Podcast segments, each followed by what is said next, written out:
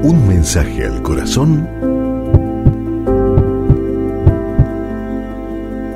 con Monseñor Rómulo Emiliani.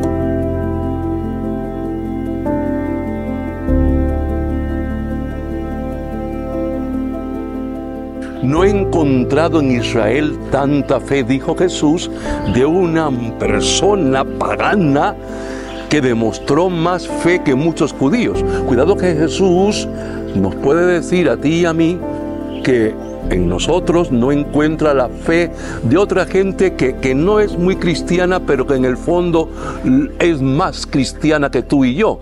Jesús, ten misericordia de nosotros que nos llamamos cristianos para que en verdad lo seamos y demostremos ante el mundo la fe que te tenemos, una fe capaz de mover montañas. Jesús, aumenta nuestra fe.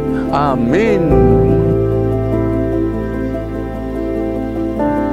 Y recuerda, con Dios eres invencible.